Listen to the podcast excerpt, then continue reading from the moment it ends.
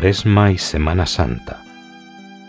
Meditaciones de Abelardo de Armas.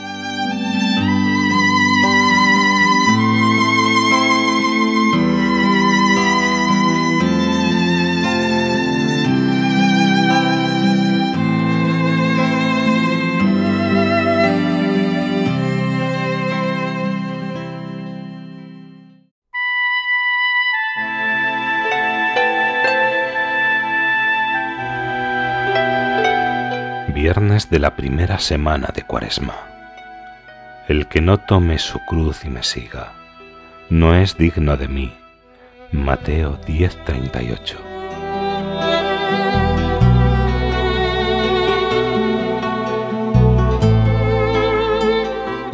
Cuando medito en estas palabras de Jesús, se me ocurre pensar qué habría sucedido si alguno de las que le escuchan, acercándose a él, le hubiera preguntado, Maestro, ¿y el que no quiera seguirte qué?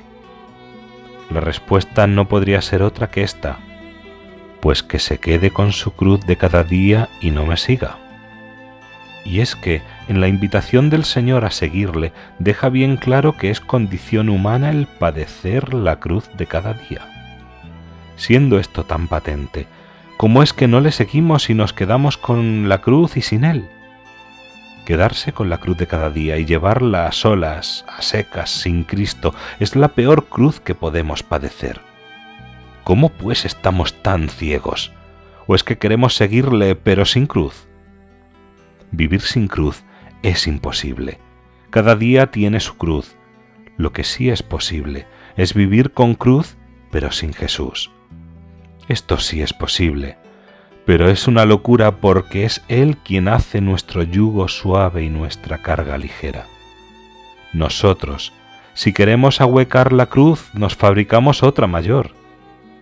De los dos crucificados junto a Cristo en el Calvario, la cruz peor fue la del mal ladrón. ¿Cuánto sufren hoy los hombres por falta de fe, incluso por falta de sentido común? Porque la falta de fe se comprende en el incrédulo, pero estas líneas se escriben para creyentes, para cuantos nos empeñamos en santificarnos sin la cruz de cada día, sin negarnos a nosotros mismos, sin contradicciones, fracasos, humillaciones, penas físicas o morales. No, vivir sin cruz y santificarse no es posible. El que quiera ser seguidor de Jesús ha de ir tras sus huellas, y esto no es duro lo duro es ir por nuestro camino con cruz y sin Él. Él te dice, sígueme, pon tus pies en mis pisadas. Mira que siendo yo bendito del Padre y tú maldito a causa del pecado, yo me hice maldición y alcancé para ti la bendición. Yo que soy la vida abracé la muerte para que tú vivieras. Me hice esclavo para que fueras librado de tu esclavitud y hacerte libre pagué tu deuda con mi sangre. Despojado de todo fui clavado desnudo en la cruz para revestirte a ti con traje real, pues te he hecho hijo, estirpe de rey y profeta. Ven, sígueme.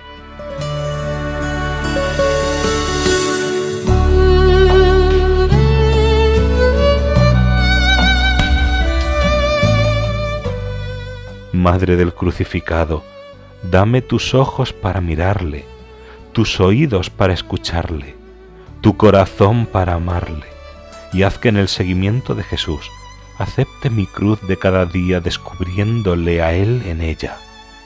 Haz que su cruz me enamore, y más en la seguridad de que junto a mi cruz estás tú, la madre de todos los crucificados.